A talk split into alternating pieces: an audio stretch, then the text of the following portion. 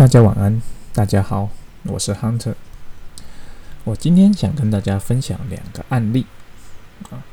第一个案例呢，就是我之前也有提过的，经销商想跨国销售的时候该怎么办呢？啊，今天的案例是我新加坡的经销商写信来跟我们说，诶，我有这样的需求啊，是我的客人他寄了这样的询价给我。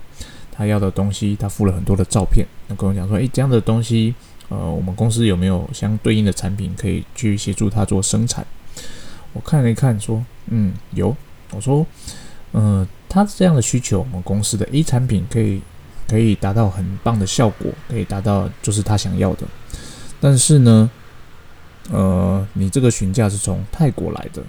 那我必须先知道说你的。终端客人是谁？因为我泰国已经有经销商了。如果说呃我的经销商已经在处理这个案子的话，我没办法报价给你。那他当然能理解，因为这对他来讲，他其实也是跨区嘛。于是他就给了我客人的名字。那我一看这个名字，我觉得有点眼熟，然后就回去看之前的报价记录，有泰国的客，呃，不是这样说，应该是说这个客人呢。他之前有直接写信到我们公司来，就是询价说：“诶，我在泰国，我想要问你们公司的 A 设备，你有没有报价给我？”那因为他从泰国嘛，所以我已经把这个询价转给了泰国的经销商。哦，那现在诶，新加坡经销商跟我问了一样的东西，但是新加坡经销商对我而言，他是一个比较呃忠实，应该说老经销商啦，已经双方已经合作很久了。所以我也不好意思想说，哎，就直接拒绝他。因此，我先确认一下他到底有没有跟泰国经销商的案子是重复的。那经过确认，其实他是同一个案子。那这个时候我就要抉择了，我要不要报价啊？因为这个是双方是蛮好的朋友。那但是我如果报价的话，其实会抵触到我的销售的政策。就是我泰国那边明明已经有经销商了，这个案子那个经销商已经在处理了，我。如果报价给新加坡经销商的话，那是不是若以后不要康的话，那我要如何收尾？几经思考之后，哦，我还是做了一个我认为最正确的决定。我说：“哎，不好意思，你这个客人询价这个这个案子啊，其实我已经转给了泰国那边的话，那所以我现在没办法报价给你。我的处理方式就是这样。那有些时候呢，其实我们。我们会很常遇到这样的状况，尤其是当如果今天来跟你询价的这间经销商其实是比较有实力的哦，他虽然是跨国销售，但你知道，因为他在这个领域就是已经很久了，而且很有实力，你给他卖，说不定反而有可能成交的话，你一定会犹豫，我到底要不要把这个案子就干脆就给他做算了。那其实我们这边就有两个很基本的考量啦。就是你当然可以给他做，对，但是你要啊记得，当这件事情变康的时候，你怎么去跟你泰国的经销商那边去做说明啊？当然他也有可能不会变康，那就是诶，新加坡经销商他最后真的就直接拿到了，而且泰国经销商根本也不知情，他可能就 lost。这是第一种思考的方式。那第二种思考的方式呢？其实呃算是比较掏假波。哦，我可以就是当做我不知道他是同一个案子，我就直接报价给新加坡的经销商，然后等哪天真的，诶，泰国那边发现，诶，为什么原本他应该拿到案子，结果被新加坡的人拿走了，而且还是我们的经销商，他一定会来质问嘛。这个时候，你就会，你也可以跟他说，啊，就我不知道。因为新加坡跟我询价的时候，我根本不知道案子是什么，我以为这个案子在新加坡，所以我就报价给他了。那他卖到泰国去了，那真是不好意思。哦，我们当然也可以这样处理，但是这样处理其实老实说，就是长远来说并不是很好啦。就是说，你让呃，你并没有呃扶植你在该国家的那个经销商，你反而让呃新加坡的经销商跨国的销售哦，让他呃做了一个做了一宗违反你原本销售政策的事情。虽然说你促成了这笔交易，但老实说，呃，这笔交易，呃，也许对你来讲就是订单额的百分之几哦，你可能年目标的百分之一哦，因为这笔交易额达成了。但是呢，它就是今年度的一个百分之一而已，它并不会把它转化成明年度一样也是百分之一，因为它毕竟它远在泰国，你新加坡在去泰国服务这件事情，啊，长远来看其实是并不是很好的，毕竟我们公司卖的是设备类，还是比较需要当地的销售，那你可能也必须担心说，他卖到泰国去之后，到底售后服务是谁要做？那到时候新加坡没办法支援的时候，他如果去找泰国的经销商呢？哦，那那会有很多后续很麻烦的事情，所以我的决定就是说，好啦，虽然说新加坡这间经销商比较厉害，那我还是决定说把这案子留给泰国的经销商，我说由他们处理。那新加坡这边其实也很能理解，因为毕竟这是跨国的销售嘛，所以他说 OK 啊，那没问题，那既然有处理，那就好了。哦，因为对他们而言，他们也会不想要 lose 掉每一个来的询价案子嘛，他们也想要做销售啊。但是他毕竟是呃两两边都是我们的代理商，所以他能够理解说哦，我们保护泰国，相对的我们在未来也会保护新加坡。这种情况下，其实双方是可以理解的。所以针对这个案子，我并没有呃同意跨区销售的这件事情。哦，这是今天要分享的第一个案例。那第二个案例呢？那第二个案例呢，我相信也是大家应该也会遇到的。比如说，呃，我在呃，杜拜，哎，不能讲杜拜了，就是在 UAE 哦，这边有已经有一个在谈很久很久的呃潜在经销商，那就是其实从接下到现在也过了两三年了，但双方一直没有促成所谓的第一笔的订单。那哎，最近开始有在动作了。他说：“哎，有一些 tender 在执行。那他报的设备就是我们家的，那就我们也做了很多的文件啊，然后想说，哎，看能不能促成第一笔的订单。结果过了大概过了一两个月，哦，UAE 的另外一间公司跟我们联系了，说：哎，我对你们家的产品很有兴趣呢，那能不能成为你们代理？那可以聊一下吗？哦。”我说：“诶，自动找上门的这种一定要好好把握。”于是就去看了他们公司的网站，就是诶，确实就是他蛮适合当，应该说他在销售的产品别个蛮适合的。就是如果他当我们经销商，确实确实是个不错的选择。然后他来选的说：“诶，他刚好他选的那个产品，就是我跟原本 UAE 第一间啊谈很久的那经销商在问的一样的东西。”那同时他还问了很多其他的啦，那这时候我就会觉得，要是你呃问的是同样的案子，那怎么办？那我到底要不要报价给你呢？哦，这是我们会会去思考的嘛。相对来讲，第一间跟第二间，第二间其实是更适合我们公司的，就是看起来啦，合作起来未来应该会比较顺利哦。但是我已经跟第一间。谈了大概两三年，也他也开始动了。那这个时候我们到底该怎么办呢？那我这时候的做法其实就是，我直接跟第二间说，呃，我很我很想跟你合作。那我也觉得我们双方是蛮适合的公司。但是因为我在当地与第一间的呃经销商，哎，不能讲经销商，第一间公司，然后已经有一些案子在谈了，它是什么什么的 tender。那如果你现在询价的这个同样的产品也是否这个 tender 的话，很抱歉我不能报价给你。但是如果是这个 tender 以外的啊其他的产品哦，我们是可以好好的洽谈合作的哦。因为我就因为我我比较喜欢直接啦，我就直接跟他讲白了，说如果你谈的是同一个案子，那很抱歉我没办法跟你合作，因为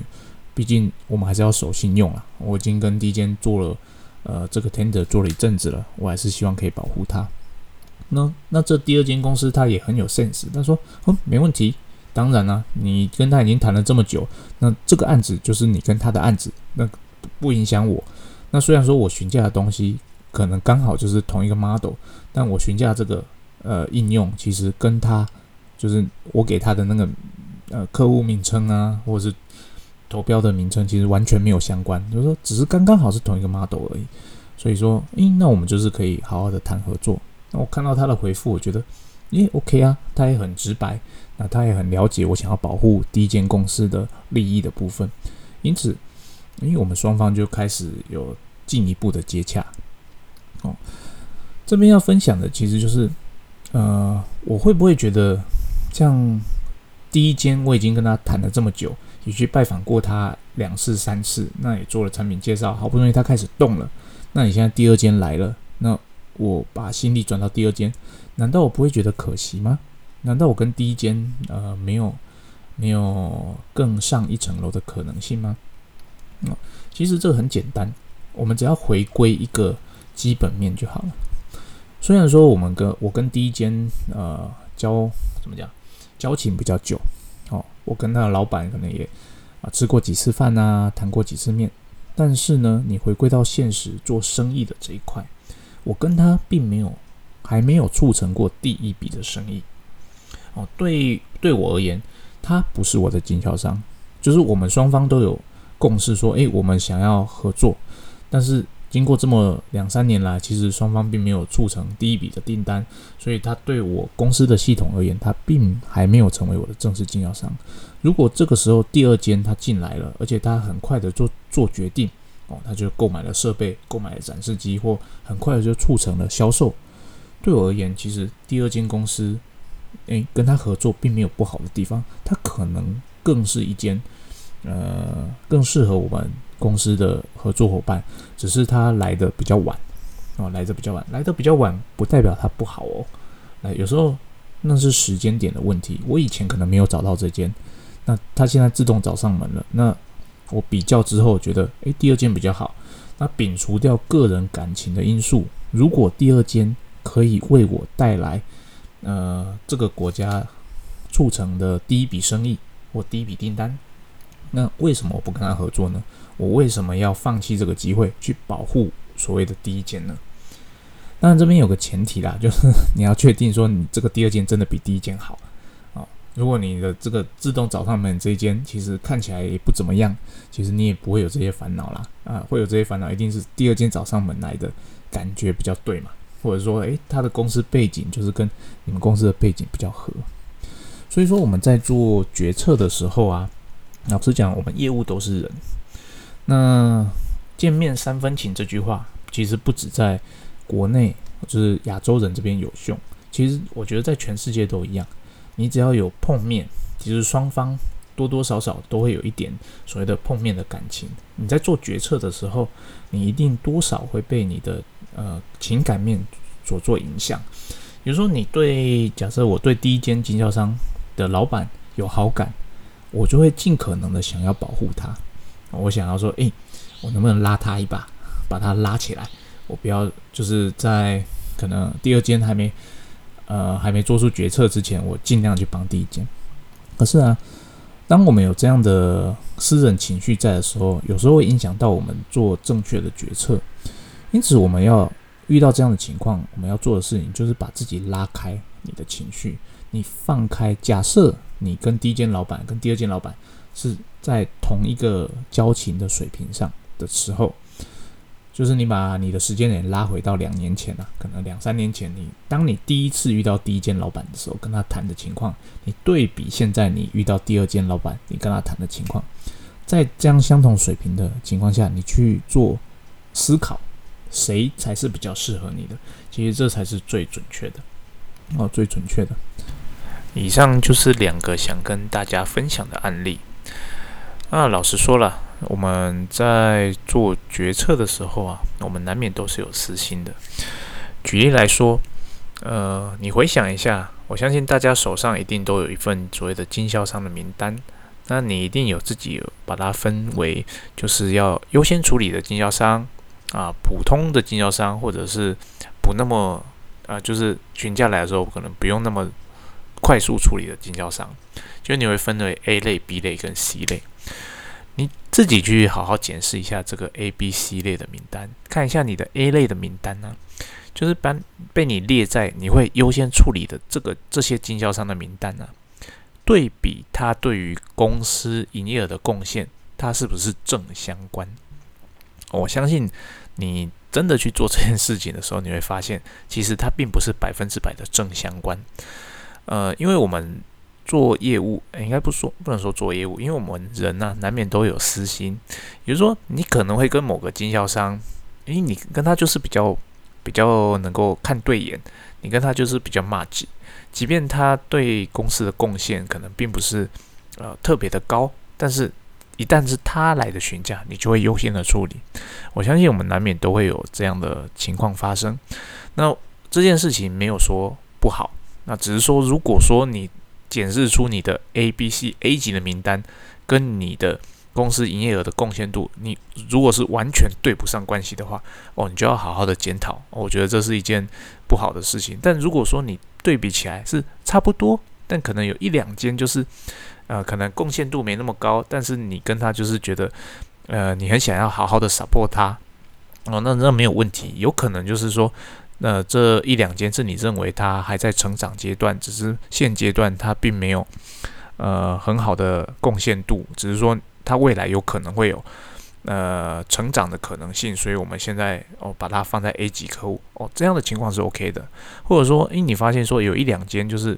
诶，你认为它可能也不会再往上成长了，但是你跟他就是很骂级哦，你想要好好的 support 它，其实这也 OK，只要你的那个比例上啊不会不要差异太悬殊的话，我觉得这是无可厚非啦。我们难免都是会有个人的主观意识的存在啊，只要这个主观意识跟你的呃营业额的部分可以大致上哦，可以呃不会影响到太多的话，我是觉得那是无妨哦。这是一点小小的经验可以跟大家分享啊，你们可以去看检视一下自己的名单，看看有没有这样的情况发生。